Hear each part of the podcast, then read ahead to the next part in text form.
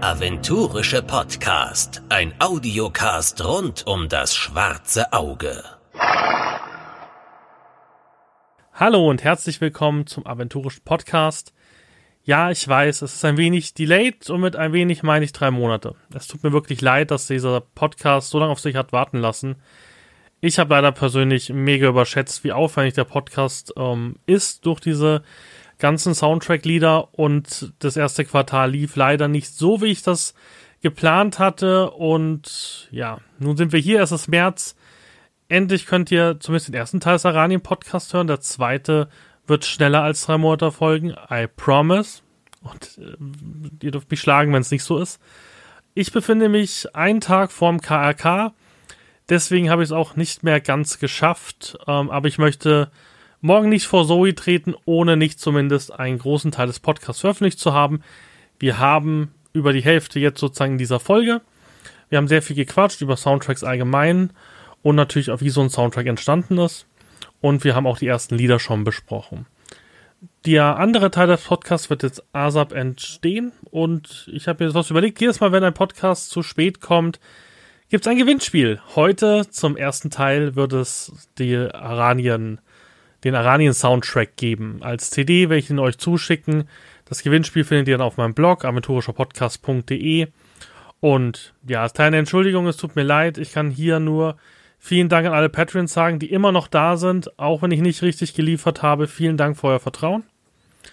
Ich werde allen, die eine Adresse hinterlegt haben bei Patreon, eine Kleinigkeit auch schenken für die, ja, für die lange Wartezeit. Mal sehen, was es auf dem KK gibt, wenn ich werde ich mir was Schönes einfallen lassen für euch. Und jetzt habt viel Spaß mit dem aventurischen Podcast. Es ist aus meiner Sicht eine der besten Episoden, die ich jemals aufgenommen habe. Umso mehr ärgert es mich, dass sie so delayed kommt. Eine KK-Special wird natürlich folgen. Ich habe mein Mikrofon dabei und hoffe auf sehr viele ähm, Leute, die mir Impressionen geben und auch den ein oder anderen Redakteur, der trotz des Stresses auch Zeit findet. Aber nochmal viel Spaß mit dem Podcast und wir hören uns bald wieder. Hallo und herzlich willkommen zum aventurischen Podcast. Heute mal mit einer ganz besonderen, besonderen Sendung. Wir werden nämlich heute mal einen Sphärenklang besprechen. Wir hatten ja schon mal mit Ralf ähm, einen Podcast, wo wir einfach an sich über die Soundtracks gesprochen haben. Und heute wollen wir mal wirklich so einen Soundtrack mal auseinandernehmen und schauen, was sozusagen auch bei jedem Lied so die Hintergedanken waren. Und da begrüße ich heute natürlich ähm, den Ralf. Hallo Ralf, grüß dich. Hallo, Dem. Und die Zoe ist auch dabei, denn die hat ja einen nicht zu kleinen Teil des Fernklangs ja auch mitgesteuert, in Form von Texten und natürlich auch in der ähm, Korrespondenz mit Ralf. Also du hast im Endeffekt den Hintergrund zu den ganzen Songs geliefert. Genau. Hallo. So, nachdem ich ein wahrer Gentleman war und, und, und, und den Mann zuerst genommen habe, warum ist es andersrum? ähm, sorry, ähm, Herbarium kommt jetzt raus, habe ich gesehen. Ja, richtig. Im, Im Januar, ne? Januar. Genau. Du bist glücklich? Dein erstes, ich glaube, das ist dein erster Band, den du komplett allein gemacht hast als, Redaktion, äh, als, als Redakteurin, oder? Ja, so ist es. Und ich bin sehr aufgeregt. Ich hoffe, ich werde den Erwartungen gerecht, die tatsächlich aus irgendeinem Grund ziemlich hoch zu sein scheinen, was mich freut, aber ähm, durchaus auch ein bisschen verängstigt. Aber ich freue mich sehr darauf und ich bin ziemlich stolz auf das Buch. Ich finde, es ist sehr gut geworden. Ähm, ja, ich bin wir gespannt, sind, was die Leute alle sagen. Sehr enttäuscht, dass es kein Plüschi dazu gibt. Was glaubst du, wie enttäuscht ich bin? ich hätte so gerne ein Aaron-Plüschi, aber man kann nicht alles haben. So, so einen schönen Topf, den ähm, kann man schön bemalen und so, wäre super. Ich meine, wenn die Anfrage so gigantisch wird, dass wir schon im Vorverkauf quasi alles abverkaufen, wer weiß. Also Leute, wenn ihr das hört, ihr habt jetzt ja einen, einen Ulysses Discord, wo ihr sowas sagen könnt. Natürlich auch die Feedback-Adresse eignet sich dafür natürlich sehr. Aber ich finde das schon schade, weil ich glaube, das wäre richtig cool gewesen als Stofftier. Ja, sei es drum. Vielleicht in irgendeinem anderen Crowdfunding nächstes Jahr. Genau, und an was arbeitest du sonst, was du natürlich erzählen hast? Du arbeitest wahrscheinlich an einem Haufen, wo nur alle Zuhörer gerne wissen würden, an was du arbeitest, aber was ist denn schon so ein bisschen bekannt oder klar, an was ihr arbeitet gerade? Ach, oh je, jetzt darf ich euch nicht verplappern. Okay, also offensichtlich. Doch, darfst du. Sorry, das darfst du. offensichtlich arbeite ich an Herba am zweiten Herbarium. Oh, ähm, das weißt du einfach. Da, das ist, das sagst du so. ähm, ich hatte nämlich den Anspruch, es noch besser zu machen als den ersten Teil, weil ähm, man muss sich ja steigern. Ich meine, mein Erstlingswerk quasi als Redakteurin alleine wird zwar gut, aber mit der Zeit wird man halt auch besser und äh, dementsprechend versuche ich mich zu toppen und äh, lässt viel Aufmerksamkeit ins zweite Herbarium fließen momentan. Äh, ansonsten werde ich auch an den Regionalspielhöfen wieder beteiligt sein, die jetzt als nächstes rauskommen, also die Dschungel und Torwall. Nicht in so großem Maße wie bei Aranien, aber ein bisschen. Das heißt, du arbeitest an einer anderen Regionalspielhilfe intensiver? Ähm, es gibt auch eine Regionalspielhilfe, die ich dann wahrscheinlich sehr intensiv betreuen werde, aber ich kann auch nicht sagen, welche. Dazu mir auf dem KAK wahrscheinlich, hoffentlich. Möglicherweise. Sehr gut. Oh Mann, der Jens hat dich echt gut gebrieft. Mann, Jens, wenn du das hörst, das geht so nicht. Und Zoe, da machen wir auch wieder einen Soundtrack zusammen. Würde ich sehr gerne. Ja, An super. mir wird es nicht scheitern. Ja, mir auch nicht. Sehr gut. Eine Frage noch zum Herbarium 2, Zoe. Es gibt ja oft jetzt in der Community, die bitten danach, Alchemieregeln mit reinzutun, weil so was ich verstanden habe, gibt es ja recht wenig davon. Ist das geplant im Herbarium, da ein bisschen auf das Feedback einzugehen und da vielleicht zumindest so ein bisschen einen Anteil reinmachen? Ich glaube, wir wollten Alchemieband noch so machen, ist mein Gefühl. Aber denkst du, dass es ein paar Fokusregeln geben wird für Alchemie in Herbarium 2? Ich finde das sehr schwierig mit der Alchemie, weil die Vorlage aus DSA 4 ist halt so unglaublich komplex und tiefgehend in manchen Bereichen, dass ich einerseits nicht das verlieren will, was manche Leute schon gewohnt sind davon vielleicht, aber andererseits will ich es auch nicht übertreiben und zu viele Regeln und zu viele Mechanismen reinbringen, die das Ganze dann unspielbar machen, außer man hat eine komplett spezialisierte Heldengruppe, die dann alle voll Lust haben, es auszuspielen. Aber ich will halt auch nicht irgendwie Fokusregeln anbieten, die halt so verklausuliert sind, dass sich dann fünf Leute in der Gruppe langweilen, während einer da sein, sein Trankbrauen ausspielt.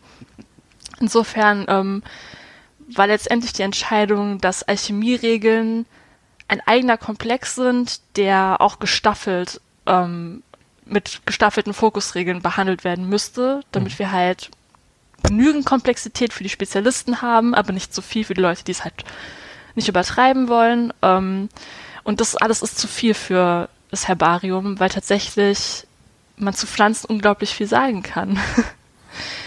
Insofern gibt es keine richtigen Alchemieregeln, auch nicht im zweiten Herbarium. Ähm, was nicht heißt, dass man als Alchemist damit nicht vollkommen erstmal für eine ganze Weile bedient sein wird, weil einer meiner Hauptcharaktere ist auch eine Alchemistin. Insofern habe ich auch als Spielerperspektive da besonders darauf geachtet, dass man da nicht zu sehr jetzt die Alchemieregeln vermisst, die ich natürlich auch selbst gerne hätte.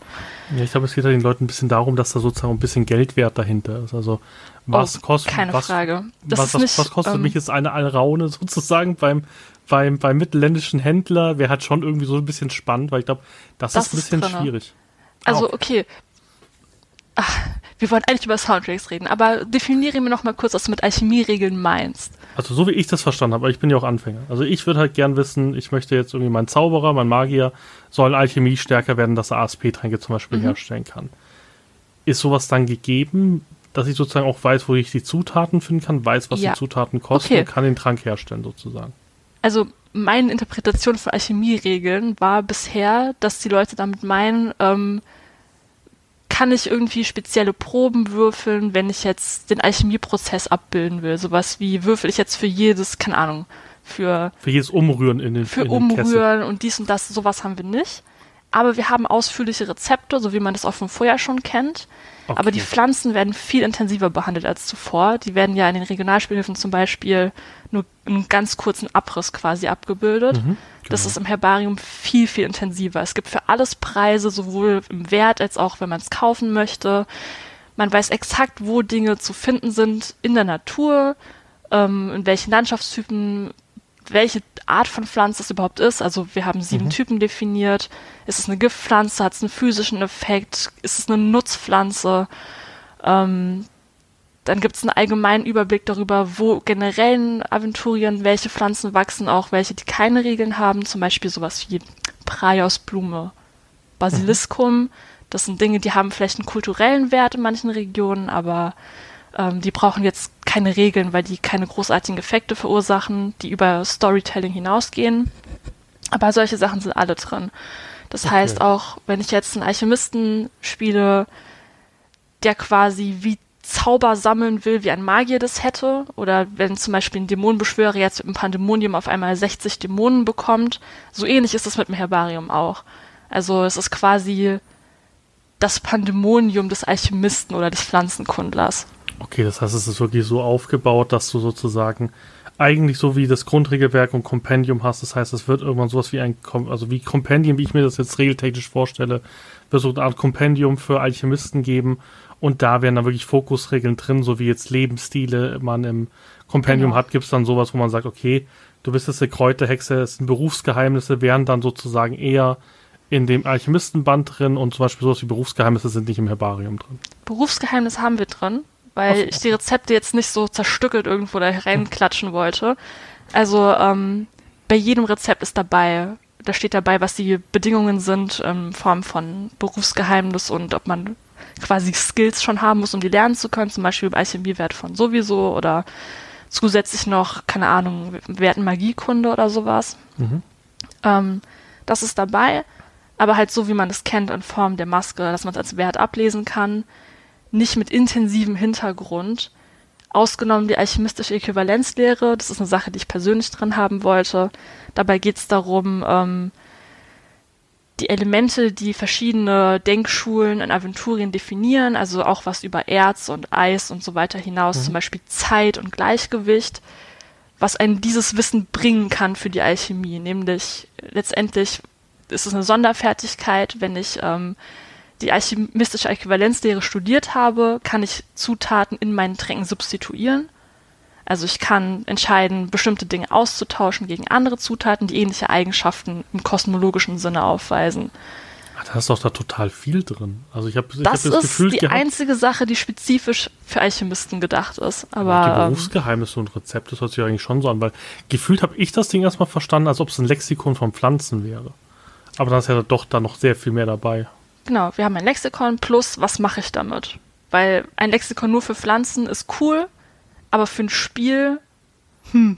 Deswegen ist das Buch von Grund auf so von mir konzipiert worden, dass man damit was machen können muss. Es reicht nicht einfach nur zu wissen, ich weiß, wo jetzt, wo ich Rosen wachsen finde, mhm. toll, das ist super, das kann einem auch als Spielleiter helfen, wenn man Dinge ausgestalten will aber was mache ich jetzt damit? Das muss für Spieler auch einen Wert haben und das. Also es äh, geht also viel weiter auch wie ein Vademekrum. Genau, es soll inspirieren dazu, auch Dinge cool. mal zu verwenden, die man sonst ignoriert hat, weil sie einem nicht interessant genug erschienen. Ja gut, ich glaube, dann sind auch ein paar Leute beruhigt, die mich angeschrieben haben, die gesagt haben, hey, wenn, wenn so im Podcast ist, bitte frag sie mal. Weil ich glaube, viele haben es wirklich wahrgenommen als so, ja, so ein Pflanzenlexikon. Aber wir hätten noch gerne das Alchemiebuch und eigentlich ist es so ein bisschen ein Mischmasch eigentlich daraus. Also sozusagen ein bisschen aufgeteilt und es ist halt noch kein, noch kein Compendium-Band allein für den Alchemisten, sondern im Endeffekt für den, sag ich mal, den Standard-Aventurier, ähm, der sozusagen was mit Alchemie zu tun haben will, der wird da abgedeckt sein. Ultimative Spezialisten werden damit nicht abgeholt werden, sondern dafür sozusagen nochmal richtige, tiefgehendere Bände geben, die sich nur mit dem The Thema Alchemie beschäftigen irgendwann ich würde sagen, regeltechnisch genauso wie du sagst, aber was den Fluffteil angeht, ist es auf jeden Fall auch für Spezialisten und für die krassen Alchemisten schon ziemlich cool. Gerade weil es so viele Rezepte sind und da sind auch ein paar Dinge dabei, die sind schon nicht alltäglich. sehr gut. Nee, vielen Dank. Ich glaube, das, das war es wichtig, dass wir jetzt mal ein paar Minuten drüber sprechen, weil das doch immer wieder zu Fragen bei mir aufgeworfen hat im Discord und auch mal Privatnachrichten. Also ich finde das super. Also es hört sich doch wunderbar an im Januar kommt. Ich glaube, irgendwie 20. Januar habe ich, glaube ich, irgendwie im Kopf. Mhm. Ähm, wird cool und Herbarium 2, nee, wir fragen nicht, ob es 2020 fertig wird. Das, wir haben erstmal Herbarium 1, das ist erstmal glücklich und hoffen dann, dass Herbarium 2 von irgendwelchen Druckern mal gedruckt wird. Genau. Also normalerweise wird mich ja, äh, sage ich mal, ein Alchemist gar nicht interessieren, aber nach dem, was du jetzt erzählt hast, finde ich es ziemlich interessant. Weil ich finde es viel, äh, sage ich mal, beeindrucksvoller, wenn ein äh, Alchemist dann in, in einem Rollenspiel unheimlich viel über Pflanzen erzählen kann. Ob er das dann würfelt oder so, das ist mir eigentlich nicht so wichtig. Also insoweit hört sich das doch ganz gut an. Das ist abgedeckt, ne? Absolut. Genau das war das Ja. Ziel. Genau. Und es war mal schön, nicht einfach zum Händler zu gehen, zu sagen, ja, mein Magier braucht den sechsten ASP-Trank plus vier. Sondern Ja, es wäre genau. vielleicht mal ganz schön einfach, wenn ich schon durch Halbaventurien stapfe, halt einfach so, so ein bisschen Blumen sammeln nebenbei, wäre halt doch durchaus sinnvoller. Ja, und dann, dass man was über die Pflanze erzählen kann und so. Ja. Das, das, das gibt dem Spiel ja mehr Tiefe, als wie, ja, jetzt zu erzählen, ich weiß jetzt genau, wie ich würfeln muss, um diesen Trank zu, zu brauen. Ne? Auf jeden Ja, Fall. hört sich gut an. Nee, wunderbar, freuen wir uns. Ähm, genau, das einzige, die einzigen Artikel, die sie ein bisschen verzögern dürfen, sind Torwall, weil ich möchte einfach Markus mit so einem Gandalf-Bart sehen auf dem KK 2021. Das wird spannend. Wie, Ich wie ist so seine aufgegeben. Laune? Wird die, wird die von Zentimeter zu Zentimeter schlechter, Zoe, oder nur, wenn seine Frau in der Nähe ist? Oh, ist aber nicht nett, sowas zu sagen. Er hat das selber gesagt. Ähm, ich würde sagen, momentan haben tatsächlich alle in der Firma unglaublich gute Laune. Ich weiß gar nicht genau, woran es liegt, Aber eure aber Weihnachtsfeier, von der du nicht erzählen darfst. An äh, daran bestimmt auch. Wunderbar. Ich, ich, ich finde es auch, ich finde es immer Wahnsinn, dass Markus sowas mitmacht. Also, er lernt auch nicht aus seinen Fehlern der Vergangenheit. Also, ich erinnere nur an das legendäre Sailor Jupiter Outfit im, im Livestream. Das, das, das, das hat seinen Kindern so viel ermöglicht später mal, wenn sie sagen, Papa, dieses Bild, ich möchte jetzt ein Auto oder sowas. Also, das wird mal super funktionieren. Das wird super. Na. Nee, also ich freue mich, ich bin auch gespannt, wie lang der Bart wird. Aber ich habe die Hoffnung, dass Torwall, glaube ich, recht schnell kommt, weil ich freue mich sehr auf das Setting. Ich habe ja jetzt noch mal heute noch mal nachgeplätscht mit den Stoffkarten und doch noch mal ähm, das, das äh, DSA 2 Solo-Abenteuer. Das ist, es ist echt so eine Sucht. Ich glaube, ich muss bald zu einer Suchtberatung gehen. Ulysses süchtig oder so. Das ist nicht gut. Aber sag mal so, gefällt's dem äh, mit dem Bart oder äh, findet das blöd? Also der Markus. Also ich habe auf jeden Fall schon mindestens einmal gehört, dass er sich beschwert hat. Gut, das heißt, das heißt, wenn ich mit meinem Soundtrack ne, für äh, Torwahl mir Zeit lasse, kann ich damit den Preis hochtreiben, oder? Ich glaube, das wird zum ersten Mal gehen. Weil er erzählt nur in, in, jeden, in jedem Stream, dass seine Frau immer wütender wird, wenn sie ihn zieht und so. Kannst du nicht wenigstens irgendwie trimmen? Nein. Ah, das bin ich nicht gewohnt, so viel Macht zu haben. Super. Warte, der Ralf, Macht korrumpiert, ne? ja, genau. Wenn der Markus persönlich vor der Tür steht mit seiner Frau, glaube ich, dann wirst du nachgeben. Ich glaube auch. Nee, also ich, wie gesagt, ich finde es immer wieder cool, was, was, was so alles möglich ist in den Crowdfundings. Und ja, ich bin jetzt gespannt. Ich, ich habe jetzt Gott sei Dank ja Pause bis Februar, habe ich heute gehört. Ich bin sehr glücklich. Und mein Konto auch. Genau. So, aber jetzt zurück zur CD. Jetzt haben wir genug off-topic gesprochen. Ähm, was mich natürlich am meisten interessiert ist, ähm, ihr habt ja, was weiß ich ja von Alex, von, vom Podcast, ihr habt ja im Endeffekt eine große Wand, wo die Themen bald, mittelfristig wünscht ihr was ist und irgendwo dahinter ist ja mein Bobarat-Band wahrscheinlich irgendwo mal verschwunden.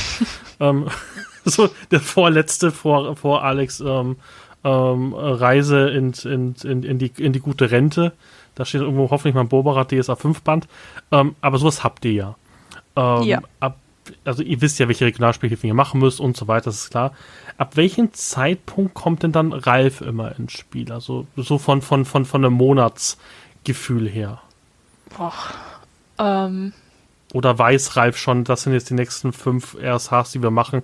Tu dich schon mal damit beschäftigen oder ist es wirklich so, hey, das ist jetzt irgendwie in naher Zukunft, kommt jetzt was, was ich, dampfende Dschungel, mach es vielleicht am dampfenden Dschungel fest.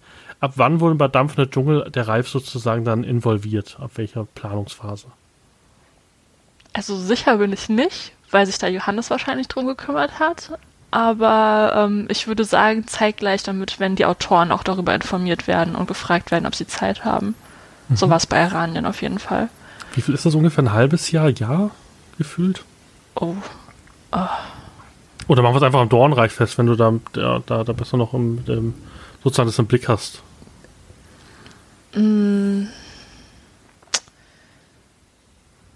Also ein paar Monate auf jeden Fall. Also die Outline wird durchaus mit den Autoren auch zusammen entwickelt, weil die sollen ja auch Dinge schreiben, auf die sie Lust haben, auf die sie vorbereitet waren. Ähm, natürlich ist dann noch eine gewisse Vorrecherche immer davor, wo es überlegt wird, was wollen wir eigentlich so grundsätzlich für die Region, ähm, was sind Dinge, die auf jeden Fall passieren müssen.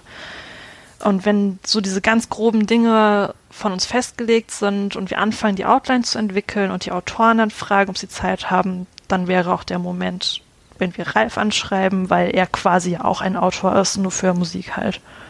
Mhm. Wie suchst du eine Mail dann aus?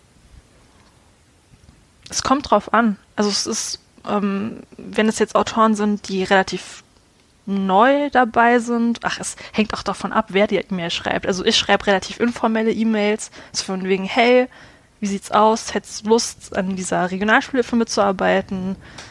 Ähm, welche Themen interessieren dich?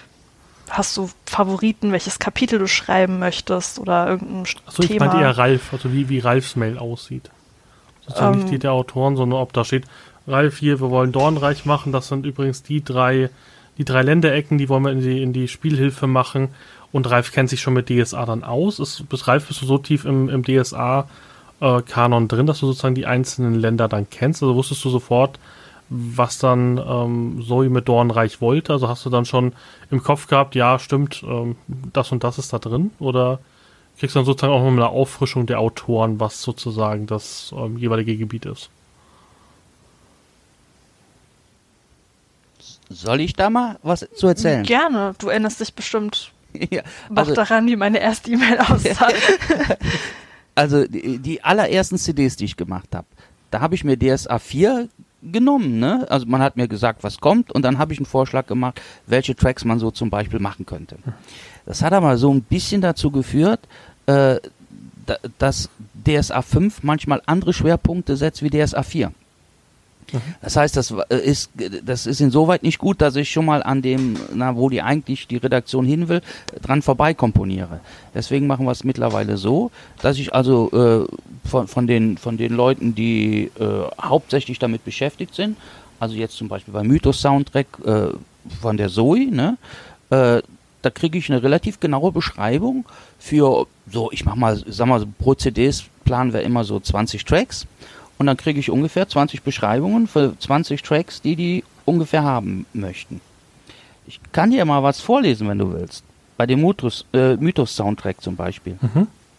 Da hat die Zoe mir dann geschrieben, äh, zu dem ersten Track, Gule, die Mythos-Gole leben schon seit äh, langer Zeit in der Kanalisation, in Höhlen und Grüften.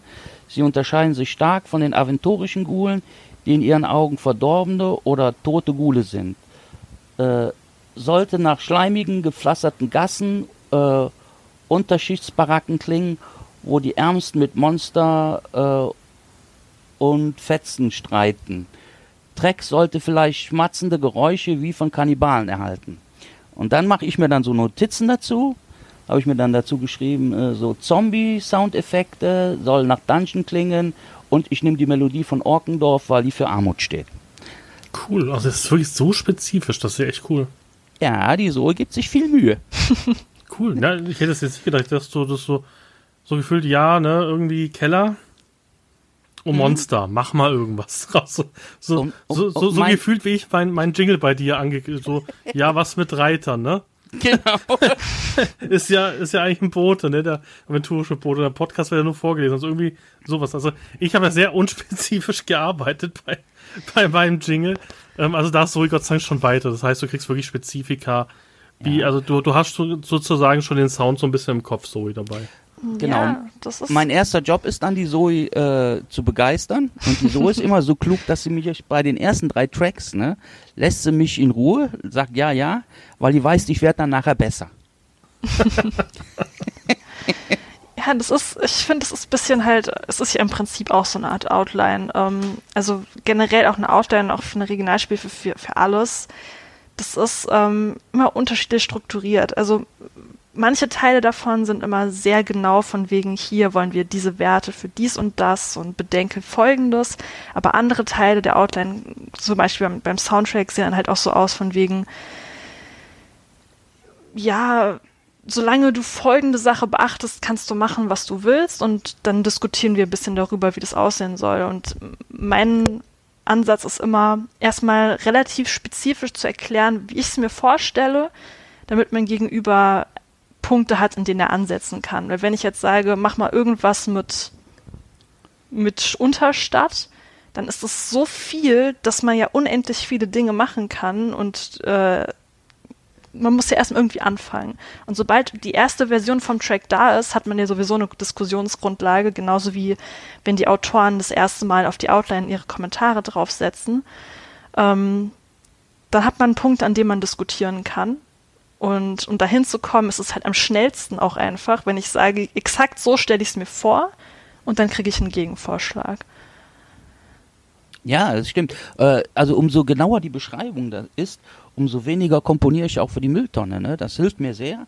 Und äh, trotz alledem, trotz dass die Beschreibung von der Zoe so gut ist, ne, passiert es manchmal, dass ich komplett daneben äh, komponiere. Weil ne, Worte und dann, wie klingt es nachher in Musik? Das ist dann nochmal was anderes. Und ähm, um, wie gesagt, also am besten kann man immer mit Leuten zusammenarbeiten, die eine genaue Vorstellung haben davon, wie es am Ende klingen soll. Also am schlimmsten ist, wenn einer sagt, äh, ja, ich traue mich nicht, meine eigene Meinung dazu zu sagen oder so. Oder äh, bei Musik geht es um Geschmack und da kannst du einfach sagen, was du denkst und dann wird es eben gemacht. Ne? Und das klappt mit der so richtig gut. Es war wahnsinnig spannend. Und so, wie ist das für dich? Ist es schwer, jetzt ähm, jemanden ähm, den Text umschreiben zu lassen oder, oder den Soundtrack? Was fällt dir da einfacher oder was sind sozusagen die Herausforderungen jeweils?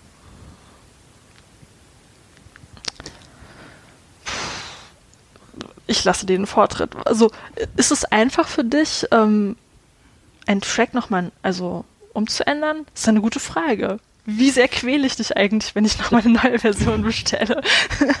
also, wenn, wenn ich so merke, ich liege komplett daneben, ne, dann ist es wirklich leichter, wegwerfen, neu machen. Hm.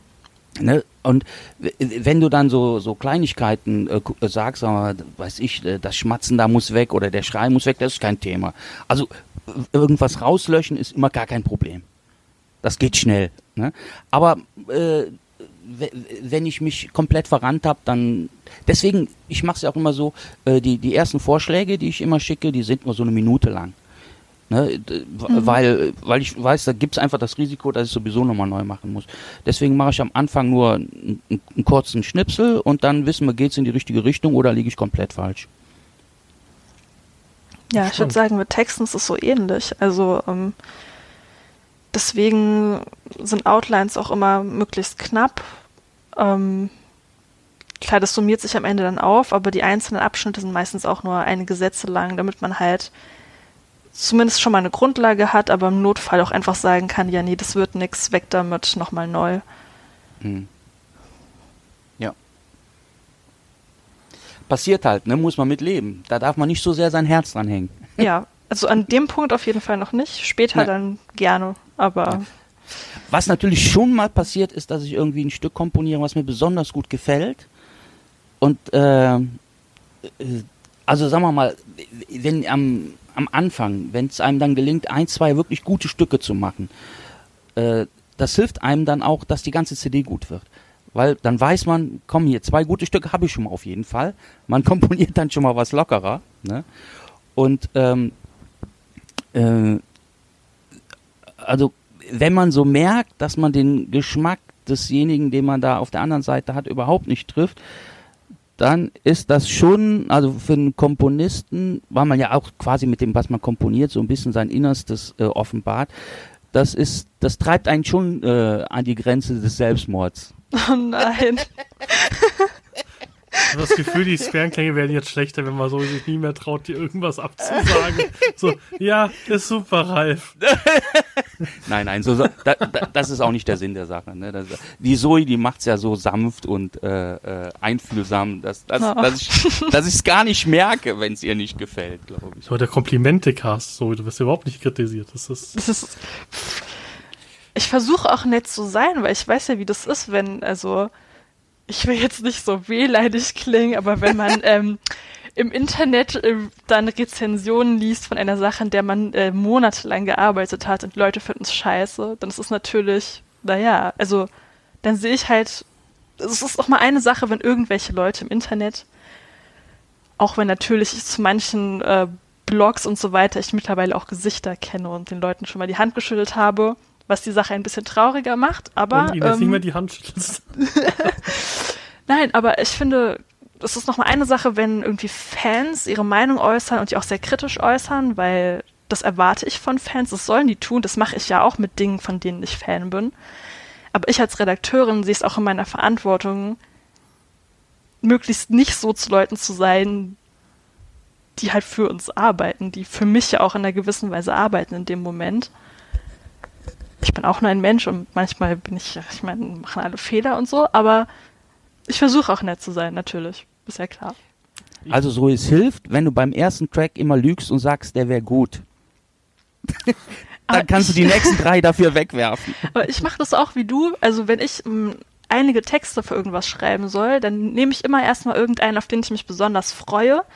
Ja. Und mach dann, steck ein bisschen mehr Arbeit rein und damit der richtig schön ist und der mir gut gefällt. Und dann kann ich mir sagen, wow, ein super Text, das ist jetzt die Messlatte für den Rest. Ähm, dann habe ich mir selbst auch schon ein Ziel gesetzt. Man muss irgendwie auch in so einen Flow reinkommen, ne? ja. Ja. Ja, was ich halt nur sagen muss, den ganzen Rezensenten und so, das hören ja die Leute, die meinen Podcast hören, öfters. Man kann auch einfach eine kritische Meinung zu was haben und Respekt zeigen. Also ich habe es ja sehr beim ähm, Torwall-Crowdfunding auch gemerkt. Da war ich zum Beispiel wahnsinnig genervt von der Piratenparty für die Kinder, weil ich halt einfach kein Familienvater bin und ich halt lieben gern lieber diese Region, äh, die, diese Akademiebeschreibung lieber gehabt hätte, in dem Pledge, weil es ja doch am Schluss knapp war. Und habe halt einfach dann mit Jens gesprochen und zwar ohne groß Kritik, ohne groß böse zu sein, zu sagen, ja, das Gold fand ich jetzt nicht cool, aber lade wenigstens die Bärenherzkinder ein. Das fände ich zum Beispiel als jemand, der keine Kinder mitnimmt zum, zur Redcon und auch jetzt nicht so der größte Kinderfreund der Welt ist, ähm, fände ich das eine coole Sache, weil, die, weil ich finde cool, was ihr mit Bärenherz macht. Und das ist auch, das ist totale Kritik an den, an, an, an dem, an dem Goal. Also das ist, ich finde das Goal nicht gut. Punkt. Also, aber man muss halt auch mal gucken, dass man halt sauber auch, ähm, ja, sage ich mal, kritisiert. Weil, wie gesagt, nur weil ich der Meinung bin, dass das nicht gut ist, gibt es bestimmt 50 Leute auf der Redcon, die denken, oh cool, ich kann mein Kind mitnehmen, das kann ich da abliefern und kann in Ruhe eine Tischrunde spielen. Also, die gibt's ja auch. Ich bin ja nicht der Nabel der Welt und das sollten sich viele der Rezensenten, die ich so im Internet kenne, auch mal zu Herzen nehmen. Also, ja. Weil ich glaube, jeder ist ja Creator und auch die Rezensenten, das, deswegen verstehe ich das immer nicht. Wenn du was machst und der Podcast, finde ich, ist eine einfache Sache im Gegensatz zu einem, zu einem Blog, der wirklich aufwendig ist. Ähm, und man weiß ja selber, wie viel Arbeit in so einem Blogartikel steht. Und das ist das, was ich überhaupt nicht verstehe. Ich verstehe das von random Leuten, die nichts mit Musik zu tun haben, nichts mit, mit Pen-and-Paper-Büchern, dass die sagen, das ist ein Haufen Schrott das wird mich auch nicht treffen. Ich glaube, was trifft ist halt, dass das auch Rollenspielkenner oder Musikkenner sind. Ich glaube, dann tut es immer noch mehr weh. Und deswegen verstehe ich da oft den Umgang nicht, wie krass manche Kritik ist. Ich weiß nicht, ich hätte auch mal eine Frage an die Zoe. Ist das bei dir auch so, wenn du schreibst? Also, äh, als ich, ich habe so das Gefühl, wenn man Musik machen will, ne, dann muss man ja auch irgendwie sich eine gewisse Empfindlichkeit behalten. Du kannst ja nicht komplett unempfindlich werden und sagen, ja, die Kritik, die macht mir nichts mehr aus. Ich glaube, dann kannst du auch keine empfindsame Musik mehr machen irgendwie. Deswegen, umso, umso sehr man sich doch bemüht, es trifft einen ja doch.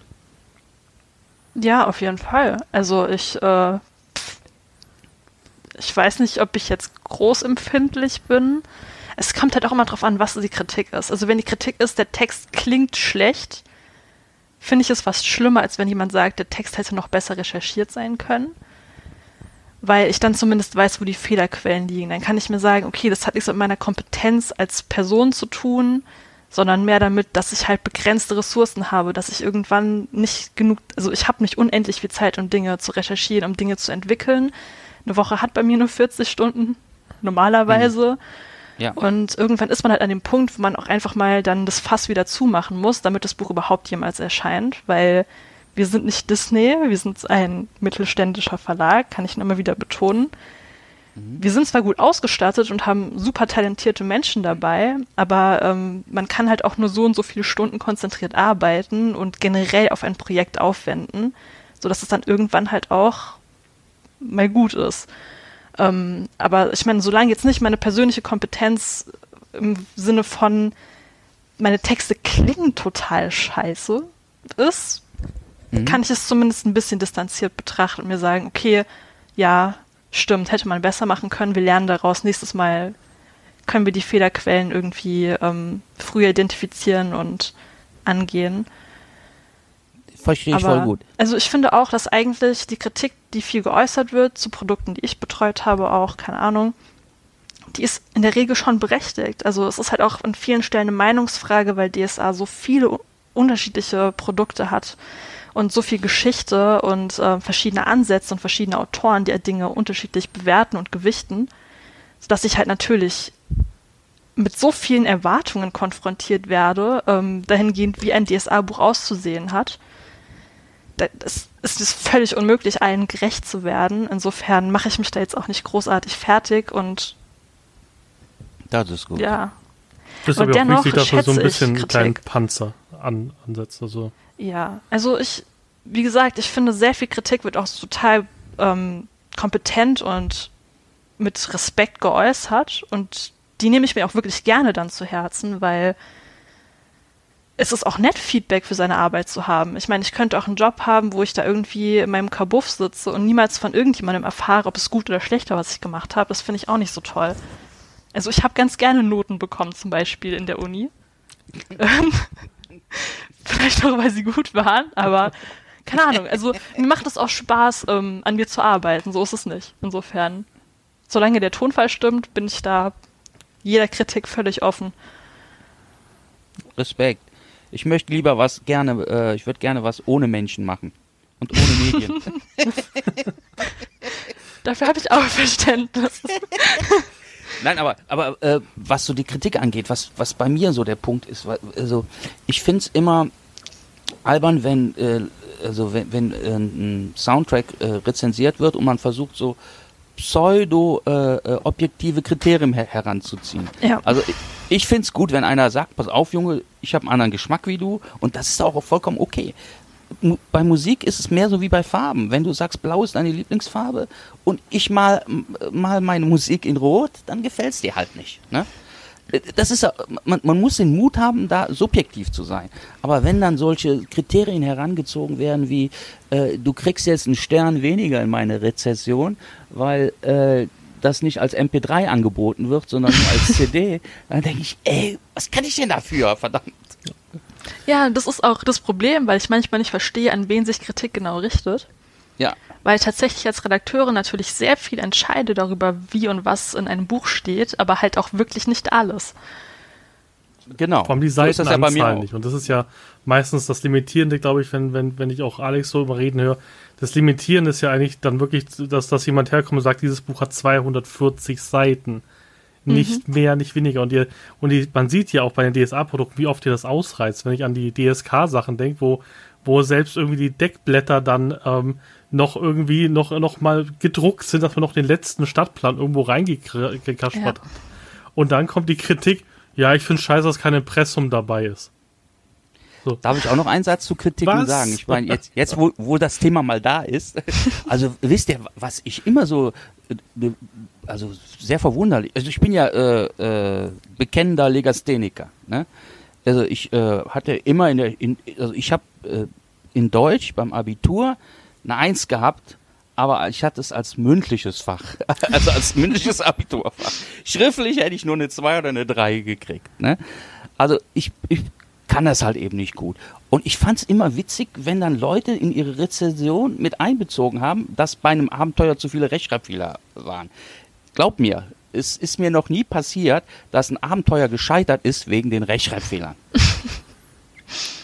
Ja, vor allem, ich, ich kenne das ja selber von meinen, also ich, ich mache jetzt derzeit noch einfach nur Dokumentartext und so in der Arbeit und mache das ja auch schon jetzt gefühlt schon seit zehn Jahren. Und du siehst irgendwann nichts mehr. Also, und nicht ohne Grund bin ich immer ein Ausbilder geworden, weil ich meinen Azubis einfach das Ding gibt, lest das durch und guck, ob es richtig ist. Weil, ja. wenn du so einen Text 50 Mal durchliest, du findest niemals mehr einen Fehler, egal. Aber das, das, das Schlimme war, ich weiß gar nicht, bei was es war. Ich, doch, es war, glaube ich, bei einer ersten Newsletter jetzt in, in, in der neuen Position ich habe das durchgelesen, habe das durchgelesen, habe es nochmal durchgelesen, habe es nochmal quer gelesen, habe es veröffentlicht und dann sofort habe ich fünf Rechtschreibfehler gefunden. Und ich dachte so, das kann doch nicht wahr sein. Aber Alex hat mir das bestätigt, das ist so auch bei Autoren. Das ist Übrigens, Zoe, danke, dass du die Booklets schreibst. Gerne. Aber so wie dir geht es auch so, wenn du irgendwas veröffentlichst, danach merkst du, du gehst das durch und findest sofort ein, zwei Fehler, Natürlich. die du vorher nicht gesehen hast. Ne? Immer in der, also ich, ich meine, die Texte im Herbarium, habe ich so oft gelesen teilweise. Aber ich habe einen Rechtschreibfehler gefunden und ich, mir ist fast der Kopf geplatzt. Ich würde behaupten, das ist fast der einzige in diesem Buch, aber trotzdem, es, es macht mich Top, wahnsinnig einfach zu wissen, dass es da ist und dass es erst eine zweite Auflage braucht, bis ich das korrigieren kann. Also so, allein aus nur, dass diesem du weißt, Grund- es gibt hier draußen Leute, denen ist es egal. Ja. Das ist Und es sind- wundervoll. Das sind, glaube ich, sehr viele. Das Einzige, was, was was mich wirklich angenervt hat, glaube ich, das war das Schlimmste in, in Magie 3, war einfach das Layout-Fehler drin, wo auf einmal so, da fehlt der Kasten. Ich glaube, das ist so der einzige Fehler, wo ich mich, wo ich mich wirklich geärgert habe, wo ich dachte so, verdammt, ich hätte gern gewusst, was da drin steht. Aber es ist doch vollkommen Wumpe, so, solange man das lesen kann. Also, wie gesagt, Also wir sollten nicht so kleinlich mit unserem Lieblingshobby sein. vor allem, es hieß doch sowieso Doch, niemand außer der wir. Meister. Also ich, Also, ich bin so kleinlich und ich finde, man sollte so kleinlich sein, aber Echt, ähm, ja? Es kommt halt drauf an. Also ich weiß, woran es liegt, dass solche Dinge passieren, weil es ist halt einfach der Wahnsinn des Arbeitsalltages. Aber trotzdem, es ist. Ich habe noch den äh, romantischen Anspruch, den Leuten das Beste zu geben, was möglich ist, weil sie es verdient haben. Insofern, äh, Man merkt, dass du Ja. noch nicht so lange dabei bist. so ist es, aber ich So habe ich mich auch das vor zehn Jahren als. ITler angehört. Wir machen nur fehlerfreie Software. Es wird nie Software erscheinen, die keine Fehler. Tja, der heutige Äh, Tim äh, sagt, läuft es? Noch Das, weitermachen. Glück. Wir haben keine Zeit. das ist ja bei mir komplett anders. Ne? Bei mir ist das ja mehr so wie hier bei diesem einen Zeichner. Wie heißt der da nochmal? Hier, der äh, mit diesen Lucky Mistakes. Verstehst du, wenn ich einen Fehler mache, kann das ja sein, dass gerade dieser Ross, Fehler ja. richtig cool klingt. Das stimmt. Nee, aber das, ich finde ich find gut, dass du so einen Anspruch hast, Zoe. Und behalte ihn so lange bei, wie es geht. Weil, wie gesagt, es ist, es ist einfach schwierig. Ich bin aber auch gespannt, weil die Community ist ja auch da sehr, immer sehr dra haut drauf. Wenn der Collectors Club bin ich gespannt, wie viele der Leute, die heute schreien, sich die, sich das, äh, sich sozusagen die Zeit nehmen und das ähm, sozusagen mitlektorieren. Also ich mache das ja gerade öfters schon für Alex, habe es ja für das Dornenreich, für die Rüstkammer gemacht. Güte. Was für ein Hobby, ey. Sachen lek- nachlektorieren. Ja, also ich mache ich mach das zum Beispiel sehr gerne. Ich habe es jetzt für Mythos gemacht und für fürs Dornenreich. Und ich finde das mega cool. Ich finde es halt Weißt cool, was? dass du dich beteiligen kannst bei sowas. Ich bleib, ich bleib beim Musikmachen. Das ist, glaube ich, da bin ich auf der sichereren Seite. Nee, ich, ich verhigh-fantasiere, glaube ich, nur DSA. Weil ich glaube, Alex sich immer mit, mit der Hand gegen den Kopf schlägt, wenn, dann, wenn eine Änderung von mir kommt. Wir könnten das auch cooler machen, Alex. Nein, wir machen das nicht cooler, Tim. Ich schaffe es noch, dass wir irgendwie mal irgendwie intelligente Superdrachen oder sowas kriegen. Irgendwann kriege ich das hin. Irgendwie. Mal sehen. Nein, also wie gesagt, ich finde das super cool, dass da auch die Redaktion so offen ist und auch Leute damit arbeiten lässt ähm, und auch mal Ideen reinfahren lässt. Und, und ich hoffe, dass das mit dem Collectors Club wirklich dann auch dazu führt, dass sich da wirklich was verbessert. Weil ich glaube, da wird jetzt viel Geld und Zeit investiert. Und ich hoffe, dass die sehr Aber lauten hallo. Leute da auch mitmachen. Also, ohne zu viel zu verraten, wir haben unseren Verlagsplan nochmal überarbeitet, da wir jetzt eine ungefähre Vorstellung haben, wann der Collectors Cup äh, starten kann, weil technische Dinge geklärt Mhm. wurden und so weiter. Und ähm, der Mehraufwand für uns ist tatsächlich nicht unerheblich, wobei ich absolut wirklich nochmal für alle sagen kann, das ist nicht eine Maßnahme, um uns irgendwie Kosten zu sparen, damit wir dann das Lektorat auf die äußere Leute abwälzen können oder so. An unseren Strukturen und unserem Arbeitsablauf äh, ändert sich absolut gar nichts. Es ist vielmehr so, dass halt wirklich noch diese Phase drangehängt wird.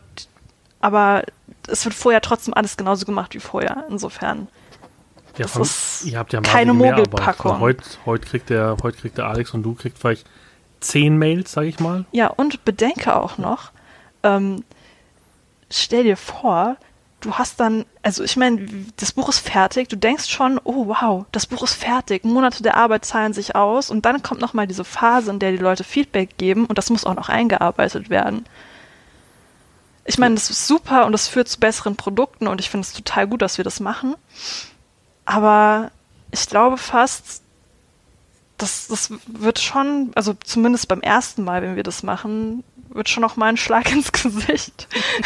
Ich glaube sogar erheblich, aber das Problem ist ja, ähm, heute kann sich Alex Leute aussuchen, wo er sagt, hey, ja, ich gib's ihm, der kann das gut, der macht das immer gut. Und morgen kriegt er einfach, ähm, sag ich mal, ja, nett gesagt, Feedback. Und zwar hey Alex, scheiße, ähm, im Roman 26 in DSA hat aber der Anchas das gemacht, warum steht das da so drin?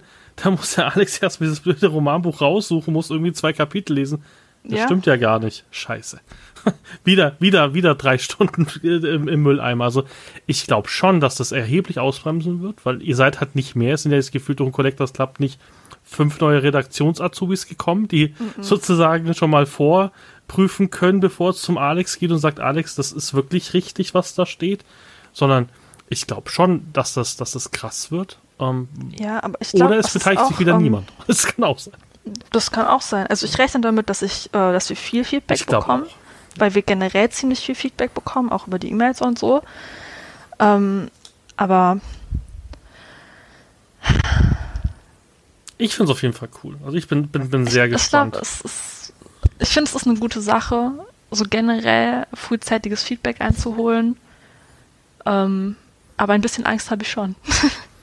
Wobei ich an der Stelle auch ein Kompliment eigentlich mal an die Community loswerden äh, möchte, weil wir kriegen auch tatsächlich sehr viel Liebe. Also wir kriegen auch sehr viele total nette E-Mails, wo Leute total liebe Sachen sagen, die mir manchmal sogar den Tag retten, wenn ich ganz furchtbare Dinge tun muss. Insofern, ähm, bei den vielen kritischen Stimmen sind auch viele Menschen dabei, die sich die Zeit nehmen, uns zu sagen, dass wir Dinge gut machen und das finde ich total super. Ja, und das sind halt meistens die, die auch nicht unter die Kommentarspalte schreiben. Gefühlt. Muss ich übrigens auch äh, äh, sagen, dass das, also ihr könnt es nicht, also ich habe es nicht gefasst, da gab, bekam ich äh, vor kurzem ein kleines Päckchen und da war so eine Spieluhr drin, wo man quasi die Noten selber äh, äh, so eintackern kann. Cool. Hat mir, hat mir ein Fan äh, zugeschickt und äh, hat mir das geschenkt. Also das, also sowas habe ich auch noch nie erlebt. Das, also man muss schon sagen, die Community ist auch, also die Community ist super. Nur die Rezensenten sollten sich mal ein bisschen was zusammenreißen. Nee, also ich habe ja gelernt, ich hatte gestern ein, ein, ein interessantes Gespräch auf dem Discord, ähm, weil wie gesagt, es gab ja, ich, ich war ja sehr überrascht, es gibt ja, also man muss sagen, 90% der Leute sind super lieb, also auch auf meinem Discord und, und Patreons und so, was ich ja alles habe, ist wirklich geil. Aber wie gesagt, es gab auch dieses Jahr wirklich, ich fand's, ich fand's ja spannend, für die Redcon gab es ja mal eine Ansage, dass mich einer verprügeln wollte. Da habe ich geschrieben, Okay. wenn ich auf der Redcon sehe, du, du, du DSA, äh, äh, du DSA lieb, DSA 5 Liebhaber, dann prüge ich die Scheiße aus dir raus. Ich so, Wow. Okay, wir sehen uns auf der Redcon. Ich habe einen, ich habe einen Holzmeisterschirm dabei. Ich werde ihn gebrauchen. nee, der kam Das nicht. geht so weit. Oder? Ja, das Nee. ist das Internet. Das ist einfach gefühlt, äh, das ist ja auch das, was du ganz oft bei Spielleitern hast, die irgendwie meinen, weil sie jetzt Spielleiter sind, irgendwie hier den Gott spielen zu dürfen und die, und die Charaktere sterben lassen, wie, wie, wie als ob es Tagesfliegen wären. Das sind meistens die, die am meisten gelitten haben in ihrer Jugend, die am meisten irgendwie verprügelt worden sind. Die fühlen sich halt dann stark und sind auch die, die dann immer in diesen Kommentarspalten sagen, ja, alles ist scheiße. Das ist, Also wenn du sowas erzählst, sowas Negatives, dann muss ich jetzt was Positives Ja. wieder dagegen setzen. also ich äh, habe ja auch die CDs gemacht für Hexen 1733 und äh, da hatte der äh, Hexenmeister, ja, der hatte äh, eine Wette angeboten, äh, wo alle mitmachen konnten. Die konnten so tippen, äh, bei, wo das Crowdfunding am Ende stimmt, äh, landet. Facebook stimmt, ja, das recht. Genau. Und da habe ich die Klappe ein bisschen weit aufgerissen, habe gesagt, wenn ihr über einen gewissen Betrag kommt, mache ich ein äh, Musikstück für die Community kostenlos. Und äh, du kannst dir nicht vorstellen, wie viele da mitmachen, wie viele schreiben, äh, haben wir jetzt abgestimmt, also wird ein Hafenstück werden. Und äh, ab Donnerstag werde ich anfangen, das zu komponieren und da lasse ich die Leute, da werde ich auch immer so, wie ich das mit der Zoe mache, so Schnipsel reinsetzen, dass die Leute mitdiskutieren. Da schicken mir Leute, äh, also das soll anfangen auf dem Schiff, ne? Da schicken mir Leute jetzt äh, Audioschnipsel zu und so. Ne? Und ich habe ja auch mit denen schon, äh, sagen wir mal, ein kostenloses Hörspiel mal äh, produziert. Und äh, da setzen sich Leute stundenlang hin, schreiben irgendwie ein Skript, andere reden äh, ihren Text ein, bis ihnen die Lippe fusselig wird. Ne? Also da muss man sagen, also wie viel Herzblut äh, manche Leute da reinstecken, ist schon super. Das auf jeden Fall. Also wenn, wenn ich überlege, ich, mit was für einem Koffer ich wahrscheinlich beim KK anreisen muss, weil mich alle irgendwie ihre, ihre doppelten DSA 4 und Romane und alles mitgeben wollen. Ich bin, ich bin gar nicht sicher, wie ich, ich bin froh, dass wir mit dem Auto fahren von München, da können wir es ge- gegebenenfalls noch aufs Dach stellen. Ähm, Finde ich auch super, weil ich ja immer, immer rum, ja, aber dass alle DSA 4 Sachen so teuer sind, dass ich sie mir einfach nicht leisten kann und will. Und die Leute sagen, hey, ich habe hier noch ein doppeltes Buch, das kriegst du so. Und ich sage so, das Buch kostet 80 Euro, bist du wahnsinnig? Und hör mal, wenn sich einer mit dir betteln will, ist ja vollkommen okay, aber dann wird das ausgewürfelt. Also, ich, ich hätte damit kein Problem. Du, du, hast mich ja schon, ich, so, ihr habt mich real schon gesehen, also du, so leicht kannst du mich jetzt nicht umwerfen. Also im schlimmsten Fall setze ich mich einfach auf dich drauf. Das ist so, so die Nahkampftaktik des Turket, einfach draufsetzen. Schon, schon ist die eskaliert. also ich finde, ich finde, wir sollten das als Regel einführen. Unter äh, Rollenspieler wird sich nicht geprügelt, da werden ausgewürfelt. ausgewürfelt, fertig. Und die Sonderfertigkeiten müssen sich erst bei Alex und so gekauft werden im F-Shop. genau. Wunderbar. Ja, wie gesagt, ich finde, mit der Kritik muss man auch mal ansprechen. Ist auch mal wichtig. Ähm, weil, wie gesagt, die, die Leute wissen es ganz oft nicht. Und wie gesagt, ich, ich fand es jetzt wichtig. Ich weiß, wir haben uns jetzt ein bisschen verplappert, aber du hast ja vor gefühlten zehn Minuten einen guten Übergang gebracht, nämlich das Booklet. Und ich habe das Gefühl, dass das aufwendiger war als vor. Ich habe das nicht nachrecherchiert, aber ich habe mir dieses Booklet ausgepackt. Das ist ja wirklich ein klein, kleines Büchlein gewesen. Das war ja richtig cool. Hatten wir das für jeden Sphärenklang? So, ja. Echt? Okay. Ja. Aber nicht als PDF dazu, kann das sein? Das weiß ich nicht. Das könnte sein. Also wie, wie gesagt, ich war, war verwundert, weil es so detailreich war. Und vor allem, was ja bei eurem Booklet cool war, ihr habt ja das, glaube ich, ähm, die Mond, das ist, glaube ich, das ist, das war das, war das das, ähm, war das das, ähm, wie heißt es denn, das, das Tagebuch oder war das das Abenteuer? Das Abenteuer. Das Abenteuer, genau. Aber da habt ihr extra sozusagen ins Booklet reingeschrieben, dieser Track ist, ist für das Abenteuer gedacht und im Abenteuer steht dann drin, jetzt spiele Track 2 ab sozusagen, ne? Genau. Ich glaube, das war bei den Flusslanden auch schon drin. Aber ich bin nicht sicher. Aber ja, ja. das Booklet ist ziemlich wichtig, äh, für, für, um die CD richtig zu verstehen, was damit gemeint ist und so. Also das würde ich äh, empfehlen, immer rück mal da reinzugucken. Und äh, ich glaube, äh, jetzt äh, für den, fürs Dornreich ist besonders gut geworden, doch. Was ich ja wichtig finde, weil alle, also ich, viele Leute, mit denen ich davor gesprochen habe, was über die Sphärenklänge denken, sind alle immer ein bisschen enttäuscht, weil sie sagen, ja, ich wünsche mir so Erdenstern zurück und die früheren. Warum? Weil das so Endlos-Loops waren. Ich habe dann auch gefragt, ich habt euch das Booklet schon durchgelesen. Und ich so, nee, warum? Ich so, im Booklet steht sehr wohl drin, was, um was es da geht. Also der Soundtrack, also gefühlt sind die Sphärenklänge nicht eine CD, die ich am Spieltisch einlege. Wir hatten das Thema ja auch schon mal, ähm, Ralf. Es, es ist nicht der Sinn, das Ding reinzulegen und sein Spielabend zu machen, sondern das ist eigentlich Soundtrack für Szenen, für bestimmte Szenen oder Abläufe. Dafür ist der ja, Soundtrack eher gedacht, glaube ich. Ne? Genau, du hast ja zwei Möglichkeiten. Entweder machst du so eine CD nach dem Konzept von Ehrenstern und sagst Into the Green, die kannst du reintun, wenn die Leute im Wald sind und da ist alles waldmäßig. Oder du sagst, ich mache eine CD, wo ich den Leuten möglichst viel bieten will. Ne, Ingame-Musik. Ich, ich wollte halt eben auch mit äh, manchen Stücken die Leute einfach zu eigenen Abenteuern anregen. Ne?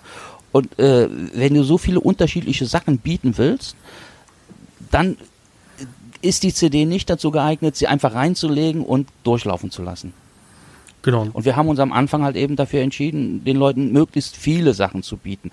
Ne, weil zu einer Region 20 Tracks, da, also ich sag mal, einfach nur einen riesigen Loop, ich fände es dann auch künstlerisch nicht besonders ähm, ja, anspruchsvoll. Ich finde es so besser. Es passt halt auch zur Produktflöte. Ich glaube, das war ja früher bei DS auch nicht so, sondern du hast eine Regionalspielhilfe gehabt. Hier ist die Regionalspielhilfe. Damit war, war das eigentlich das Thema gegessen und heute haben wir ja wirklich ein, ein, ein ganzes Sammelsurium, was darum ist. Also nicht nur der Sphärenklang, sondern auch eine, eine spezielle Rüstkammer, äh, ein, ein, spezielles Reisetagebuch, was sozusagen Ingame-Buch ja sozusagen ist. Also gefühlt ist es ja auch jetzt ein bisschen runder geworden. Früher gab es mhm. ja, glaube ich, zu einer Kampagne, glaube ich, einfach ähm, ich glaube, das war doch für die, äh, ähm, für die Dämonensplitter-Kampagne gibt es auch ein Buch zu den, ich glaube, zum ersten Buch gab es einfach so eine CD dazu und das hat sich ja auch gewandelt und deswegen ist es ganz wichtig, eigentlich sich mit den Tracks auch zu beschäftigen, bevor man das am Spieltisch verwendet. Ja, und das, das Gute ist ja, wenn wir dann irgendwann mal durch sind, ne, ist es ja rein theoretisch kein Problem, äh, äh, sagen wir mal, das dann wieder zu sortieren und zu sagen, ich mache jetzt daraus ne, Into the Green oder Into the Blue und äh, äh, nimm mir von allen CDs, sagen wir mal, alle Tavernentracks und ne, mach, dann, mach mir da dann selber oder äh, was weiß ich, über eine Playlist oder sowas, mach mir dann äh, was ich, drei Stunden äh, Tavernenmusik. Das wird, das geht ja dann alles. Ne? Mhm. Genau. Wollen wir mal anfangen? Also ich werde jetzt so, so gedacht, ähm, wir werden euch kurz erklären, wie der Track heißt. Dann werdet ihr ein kleines Sample hören mit freundlicher Genehmigung auch von Ulysses spielt. Auch nochmal an dem Punkt vielen Dank dafür, dass das möglich ist. Und dann werden wir sozusagen kurz über das Stück reden. Ähm, ich lasse euch zwar einfach sozusagen wirklich in, in, in Dialog gehen und würde dann nur am Schluss mal ähm, sagen, was ich mir denn gedacht habe bei dem Lied. Und, so gehen wir die dann durch, dass wir auch nicht ewig jetzt sozusagen an ein Lied hängen, sondern gucken wir mal, dass wir das ein bisschen strukturierter hinkriegen. Gut, dann, so darfst du das, das erste Lied vorlesen, wie das dann heißt. Okay, ähm, das erste Lied ist Am Fuß der Berge von Palmyramis. Manche sagen vielleicht Palmyramis oder so. Ich sage Palmyramis. Ähm, ja, ich würde sagen, wir hören uns erstmal das Stückchen an.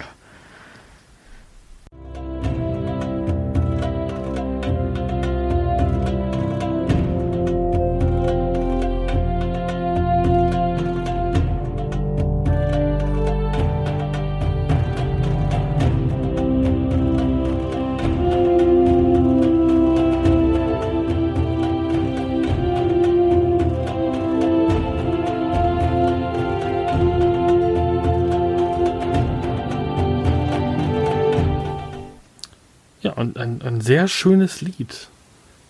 Wie kamt ihr darauf? Vor allem, das ist der erste Track. Ich werde später nochmal sagen, was aus meiner Sicht mein erster Track gewesen wäre auf der CD. Aber warum habt ihr euch für dieses eher ruhige Lied entschieden am Anfang?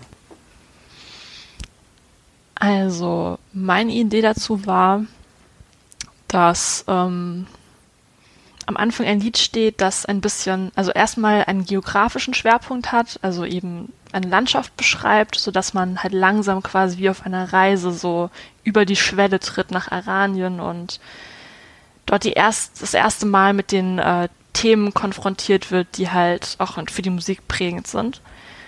Ähm und die genaue Reihenfolge der Lieder, kann ich schon vorweg sagen, ist ähm, vor allem von mir so sortiert worden, einfach von meinem persönlichen Wohlbefinden dabei, wie ich fand, dass die Lieder gut ineinander übergehen und wie sie auch thematisch so eine Reise abbilden können.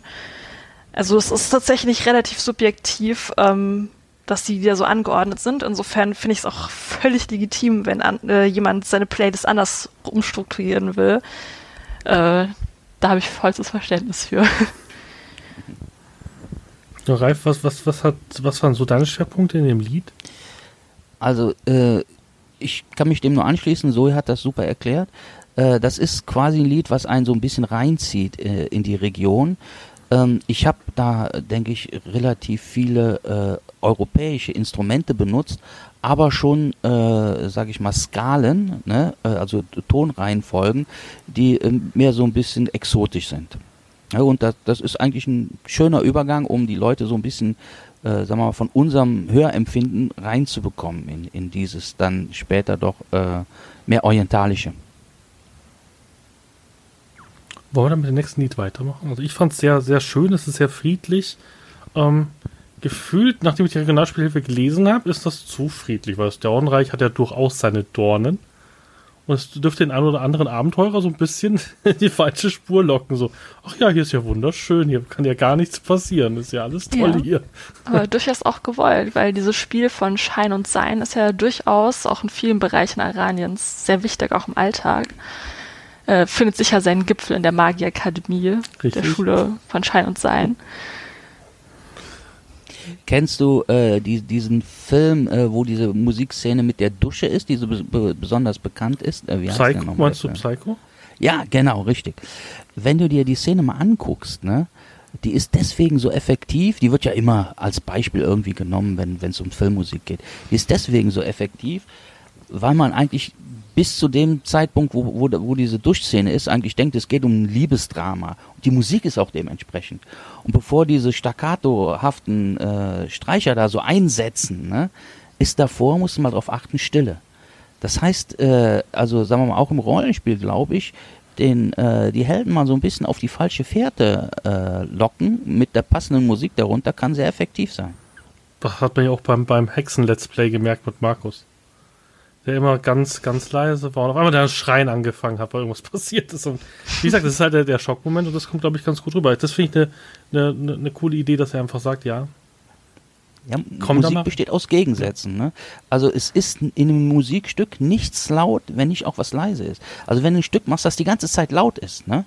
die ganze Zeit volle Pulle äh, dröhnt oder was, dann äh, hast, weil du, weil du die Kontraste, die Gegensätze nicht hast, wirkt das überhaupt nicht. Das ist wie bei einem Bild, ne? wenn du nicht vorne irgendwie einen Mensch hast, den du siehst, dann äh, ist der Berg davor auch nicht groß, weißt du? Du brauchst diesen, diese Gegensätze. Ich merke schon, du schaust keine Michael Bay-Filme an, die sind immer laut. so Transformers. Okay. So, ich, ich brauche ich brauch jetzt irgendwas Beruhigendes nach diesem Film. Nein, aber du hast recht, aber wie gesagt, aber es sind ja auch, wenn, wenn du dir in der, in der, in der, also ich, ich höre ja viele Soundtracks, gerade von John Williams, und da merkst du es ja auch, dass sie immer versuchen, das dann langsam zu steigern und du merkst im Endeffekt, wie es immer bedrohlicher wird, das machst du ja viel durch die Musik. Das ist ja immer lustig für Leute, die, die da keine Ahnung von haben. Es gibt in YouTube ganz viele Videos, wo sie einfach mal die, die Hintergrundmusik bei so, bei so Filmen wie Psyche oder Star Wars einfach mal weglassen und merkst, wie langweilig diese Filme wären. Oh Gott, ja. es gibt so ein witziges Video. Da, das findet man auf YouTube.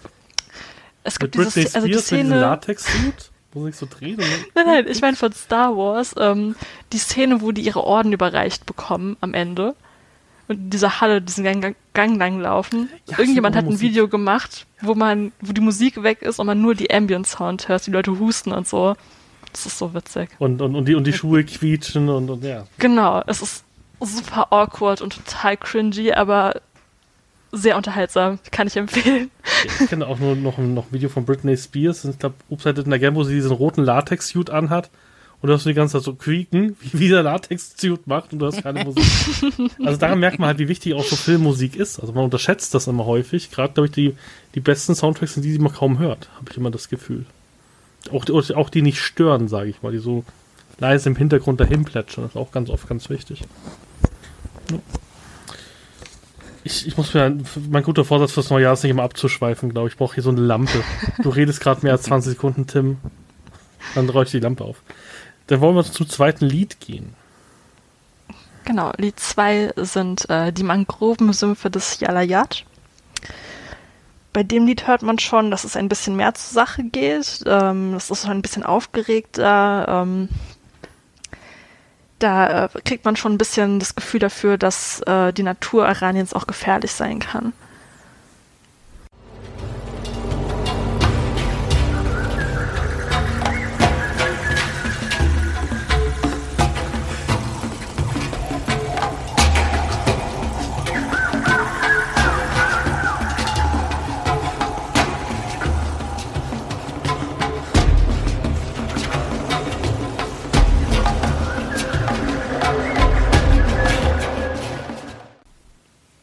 Ralf, woher hast du die Tierstimme? Warum hat sie Markus nicht gebrüllt? Das stimmt. Ich will so eine Special Edition, wo Markus alle, alle Tierstimmen brüllt in deinen Soundtracks. Ja, ich glaube, mein Problem ist ja immer, dass ich, äh, das hat der Nico mir mal gesagt, ich würde ja manchmal viel, viel mehr, gerne viel mehr ähm, äh, Abenteuer und sowas einbinden, aber ich bin immer als erstes fertig. Und ich glaube, als das mit dem Einbrüllen der Tierstimmen war, da war ich mit meinem Soundtrack schon fertig. Das hätte ich das echt, das wäre echt eine gute Idee gewesen, das einzubauen. Ja. Nee, aber es gibt halt äh, ähm, ja, Seiten, äh, wo du äh, so spezielle Sounds äh, kaufen kannst. Ähm, halt eben auch so, äh, sag ich mal, diese Tiergeräusche und so. Ne? Da gibt, da, das ist eine ganze Branche. Da gibt es Leute, die, die fahren dann in den Amazonas, stellen da ihre Mikros auf und verkaufen den Kram danach. Ja, ich kenne das nur noch so, so früher von, vom, vom Schlecker, den gibt es ja auch nicht mehr. Ich bin ja alt, merkt man. Ähm, da hat meine Mutter sich immer so Wahlgesänge gekauft. Und so, sowas denke ich dann immer. Ja, ja so, so, ähnlich ist das. Also wie gesagt, ist eine Riesenbranche. Die Sounds kann man kaufen und äh, ich mache das dann auch. Sehr cool. Genau, also was, was ich halt schön finde, ist halt auch durch die Tierstimme, ich werde später mal auch ein bisschen auf Kritik aufkommen, wo mir Sachen gefehlt haben, aber da finde ich es sehr schön, dass du halt das Gefühl hast, du läufst wirklich durch so, einen, durch so einen Dschungel im Endeffekt und du hörst das und du hörst die Tiergeräusche. Für mich hätte es ruhig noch mehr sein können, auch mal irgendwie so ein Äffchen oder sowas, was man hört. Ich finde es immer sehr cool, wenn sowas ist. Ja, das ist, das ist immer bei, bei solchen Sachen so, du musst gucken irgendwie, dass du die Balance hältst, dass du schon die Atmosphäre aufbaust, dass die Leute, also ne, wenn du als Meister äh, beschreiben willst, dass sich die Gruppe im äh, Wald befindet, äh, brauchst du da relativ viel Worte für und das Ganze wird durch den Verstand gefiltert und äh, äh, so ein Musikstück kann das natürlich ganz schnell. Ne? Du hörst ein paar äh, Vogelgezwitscher und du weißt, du bist draußen. Deswegen ist das ganz gut, sowas einzubauen. Allerdings ist auch irgendwo ein Problem, wenn ich jetzt den Affen reingemacht hätte, wäre garantiert in irgendeiner Gruppe irgendeiner auf die Idee gekommen, wir gehen jetzt den Affen jagen. ja. Das hört sich nach DSA an, doch, du hast recht. Das war mir gar nicht gedacht. Ja, stimmt. Ich, man muss immer so ein bisschen aufpassen, äh, Atmosphäre erzeugen, ja, aber irgendwie so doch so ein bisschen. Ja, aber ich, da muss man echt aufpassen, weil dann heißt es wieder, wo sind denn die Werte für den Affen? Die sind ja, ja gar nicht im Buch. Und es gibt ja keinen Affen in dem Dschungel gerade. Was habt ihr schon wieder für einen Blödsinn genau. gemacht? Genau, genau. Die Affen hören sich ganz anders an. Das wurde im Roman 56 anders gesagt. Das, die Affen in Aventurien machen nicht so wie Affen auf, auf, auf, auf der Erde. Also, ja. Nee, du hast recht. So, ja. die, die, die, das sehe ich noch so gar nicht. Oh je, okay, ja. Doch, das macht das Argument doch schlüssig. Okay. Wunderbar. Dann. Ich wurde dafür auch schon kritisiert, dass ich solche Naturgeräusche einbaue. Das wäre nicht künstlerisch genug, das sollte man doch gefälligst mit Instrumenten versuchen zu machen. Aber ich finde gerade, das ist Fantasy-Musik. Wie bist du denn Affen mit einem, mit, mit, mit, mit, einer Posaune oder ja. Oder so ja, ja. Okay. Aber ich, ich finde äh, gerade, das ist ein Stilelement von äh, Fantasy-Musik, von Musik für Rollenspiele, dass man solche Geräusche nimmt. Ja. Also mir, mir gefällt es auch. Wie gesagt, es dürfte noch mehr sein, aber ich verstehe, warum es nicht mehr ist. Cool. Ja, warte mal ab, da kommt vielleicht noch was. für dich. Sehr gut. Ähm, genau, dann haben wir den nächsten Song. Genau, Nummer drei ist ein Bad im Chaluk. Vielleicht sagen Leute auch Haluk. Ich habe ehrlich gesagt keine Ahnung. Die brauchen das aventurische Dictionary mit Lautschrift. Also während man schreibt, muss man sich darüber meistens nicht so harte Gedanken machen. Aber ähm, es wäre schon nützlich. Der Jens schreibt schon mit dumme Produktideen von Turkleton. Na, also wie gesagt, das ist nee, spannend und genau, jetzt hören wir mal kurz rein.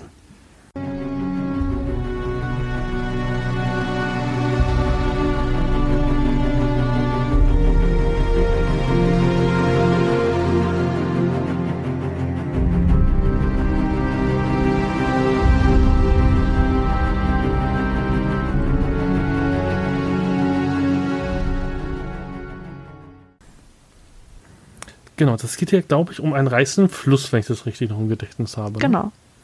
Und äh, der Chaluk ist auch ein ziemlich besonderer Fluss. Der hat äh, ziemlich viel Geschichte. Das Wasser ist auch für manche alchemistische Dinge ganz wichtig. Und ähm, ja, das, den habe ich ausgewählt einfach als ein, eine Sache, die man viel findet in Aranien, nämlich Flüsse.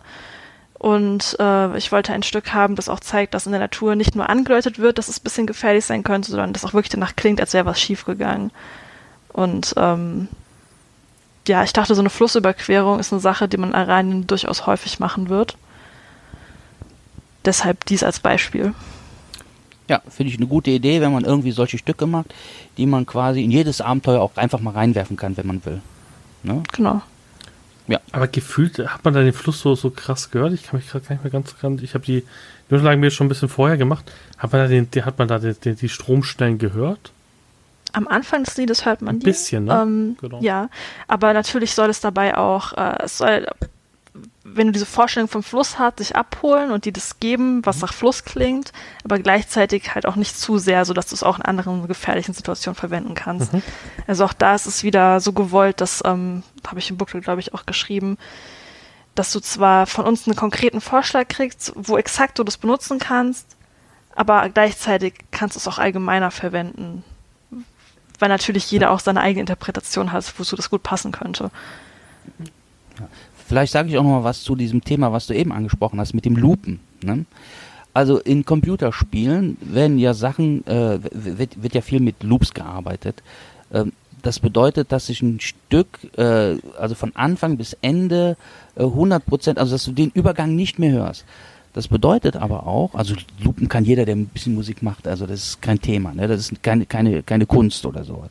Äh, das Problem ist nur, wenn du sowas machst, äh, also bei Computerspielen, du bastelst einen Anfang, dann hast du den Loop und du bastelst ein Ende. Und der, der Programmierer des Spiels setzt das dann zusammen. Bei einer CD kannst du das nicht machen. Du hast dann also einen abrupten Anfang und ein abruptes Ende. Dann, lo dann loopt sich das perfekt. Und das ist für eine CD nicht unbedingt geeignet. Deswegen bin ich auch ein großer Fan dafür, bei einem Rollenspiel Sachen nicht zu loopen, sondern äh, die Leute damit in dieses, äh, diese Atmosphäre hineinzuziehen und äh, dann das Stück rück äh, auslaufen zu lassen und dann mal Stille zu lassen. Also ich glaube, wenn man, wenn man also also so, so, ich sag mal, so Into the Green und dann äh, einen mit zwei Stunden im Hintergrund bedudelt, das kann auch schon Folter sein. Ne? Also ich bin eher ein Fan davon, bereitet euer Abenteuer gut vor.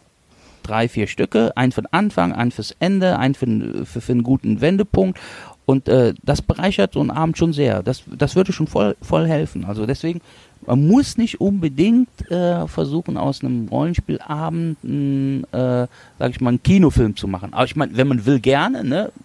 Die, die, Musik wehrt sich nicht, aber äh, wie gesagt, ich habe festgestellt, es reicht auch, wenn du an bestimmten Stellen nur ein Stück laufen lässt und lässt dann da noch auslaufen. Vor allem auch im Film-Soundtrack. Also wenn man sich gerade mal sowas wie jetzt Avengers Endgame zum Beispiel anguckt, da ist gefühlt in dreiviertelten Film keine Hintergrundmusik groß zu hören.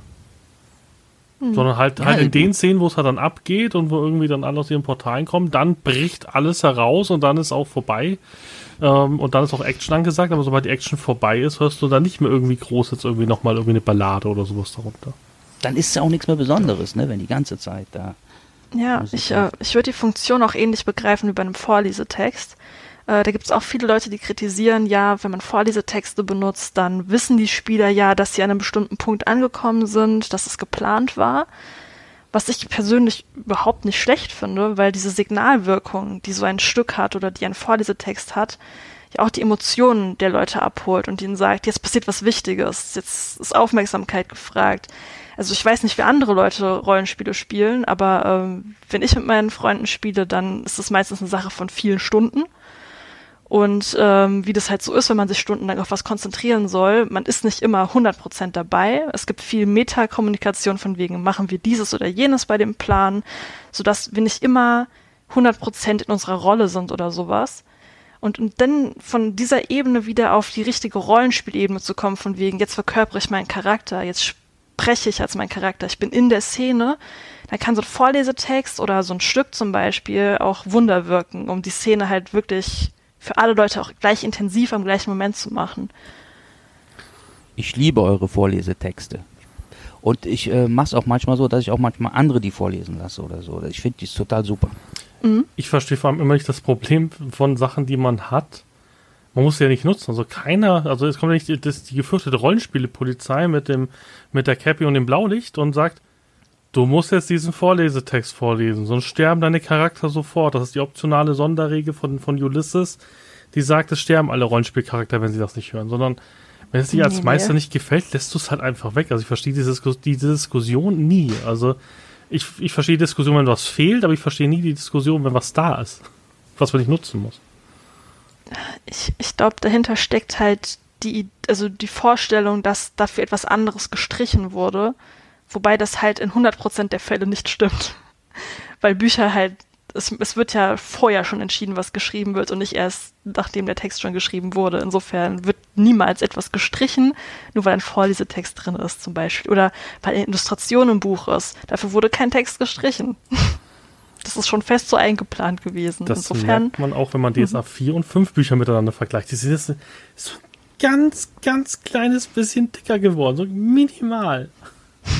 Vielleicht liegt das daran, dass jetzt ja vielleicht Bilder drin sind in Farbe und bunt. Also, ja. Ja, aber auch da wird keinem Text gestohlen, nur weil da ein Bild drin ist oder irgendwas. Ähm, das, das ist ein, dann ist der Prozess des äh, Büchermachens noch nicht mitgedacht bei dieser Kritik. Ja, auch wenn sie natürlich trotzdem gerechtfertigt ist, keine Frage. Wo man halt sagen muss, also ich habe jetzt ja so ein bisschen immer mit tieferen Einblick, du bekommst ja gesagt, hier, was weiß ich, ein Abenteuer hat, 60.000 Zeichen. Mhm. Bumm. Und dann ist da nicht irgendwie, ja, jetzt wirst du noch vier Illustrationen mehr drin haben, jetzt sind es nur noch 40.000, sondern nee, nee, das, das passiert ja, ja, nicht. verrechnet. Ja, also genau. Also keine Angst für, für, die, für, für diese, ihr müsst fast so einen Text unterschreiben, für diese, für diese Illustration ist kein Text gestorben. genau, nee, also von dem her ähm, finde ich das eine super Sache und wie gesagt, musst du aber auch den Soundtrack einfach so erfahren. Deswegen ist auch der Podcast ein bisschen darum, da mal ein bisschen auch mal ein bisschen Meta-Wissen zu kriegen und nicht zu sagen, hey, CD, lege ich ein, passt gar nicht, Mist. Also das ist ja, glaube ich, ganz oft die Kritik an diesen Fernklängen. Ja, ich habe die jetzt reingetan, wir haben Dornreich gespielt, das hat ja alles gar nicht zum Abenteuer gepasst. So, äh, ja, das ist so gewollt. Hast du das Buch gelesen dazu? Ja, ja also von dem her ähm, finde ich das cool und was ich halt cool finde beim Dornreich, dass sie halt auch wirklich erwähnt in dem Abenteuer, hey, jetzt ist das gerade cool, mach doch ruhig das. Wollen wir zur nächsten, nämlich ein, ein, ein, ähm, einen Song, der von mir ein Sternchen bekommen hat. Ich habe ich hab ein paar Highlights im Soundtrack, die mir besonders gut gefallen. Das nächste ist ein Highlight von mir. Wie heißt es denn? Von den Steppen Goriens. Hört mal rein. Bin gespannt, ob es euch genauso gut gefallen hat wie mir.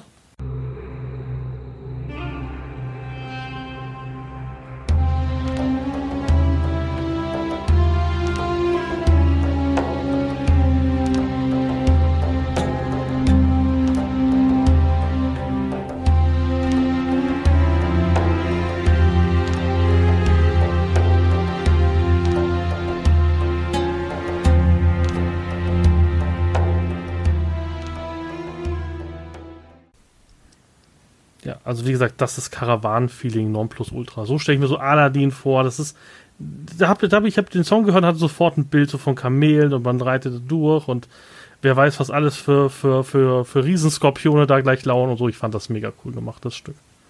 Hat mir sehr gut gefallen. Danke. Ja. Was sagt ihr zwei dazu? Ich finde es total schlecht wahrscheinlich jetzt. Nein, ja, ich, Tim, das war das Einzige, das wir eigentlich vom Soundtrack super, runter machen wollten. Ja, Quatsch, sonst wären die ja nicht da drin, wenn sie mir nicht gefallen würden. Nee, also was du sagst, es ist ein Lied, das halt wirklich ähm, den tulamidischen Teil Araniens ähm, stärker bedient und ja, also wenn man davon ausgeht, dass wir als ähm, Europäer in der Regel, wenn wir DSA spielen, auch in unserem Kopf als Default-Setting quasi halt das europäische Mittelalter haben, also im Prinzip das Mittelreich Aventuriens. Dann war halt die Idee, dass wir dann auch eben so anfangen, nämlich ähm, mit dem ersten Track, der ja eher noch mittelreich, also mittelreichisch klingt. Und es sich dann immer weiter steigert, so was wir bis zu den Steppen Goriens vordringen ähm, und dann ist es dann tulamidischer. Da spürt man dann, dass äh, Aranien eben ein, ein Land ist, das sich zwischen zwei Spannungspolen aufhält und ähm, ja, hat damit dann quasi diese kurze, diesen kurzen Konflikt in der Reise von den ersten vier Liedern schon mal durchgemacht, bevor es dann zu den mystischen Orten geht. Also bevor man äh, von den großen Landschaftsstrichen und den allgemeinen Kategorien dann halt zu den besonderen Orten geht, wie zum Beispiel der folgende Track dann die Pyramide von Rastamashu. Also wie gesagt, ich kann euch dann nur zustimmen. Wie gesagt, eins meiner Highlights auf der CD, es kommen noch ein paar ähm, wo ich wirklich sagen könnte, das kann ich mir super ein Abenteuer vorstellen. Gerade so wie Reisen irgendwie zwischen zwei Landstrichen hin und her. Ist das eigentlich genau das, was man braucht, um sozusagen die Gruppe ein bisschen in die Immersion zu bekommen. So, ich hoffe, es hat euch sehr gefallen. Hiermit endet jetzt erstmal der erste Teil des Podcasts. Der zweite Teil, wie schon am Anfang versprochen, wird sehr bald kommen. Diesmal auch wirklich. Und macht doch beim Gewinnspiel mit auf aventurischerpodcast.de. Ich würde mich sehr freuen, wenn ihr den Aranje-Soundtrack gewinnen würdet. Ihr habt ja jetzt schon gehört, es lohnt sich. Bis zum nächsten Mal, euer Turkelton.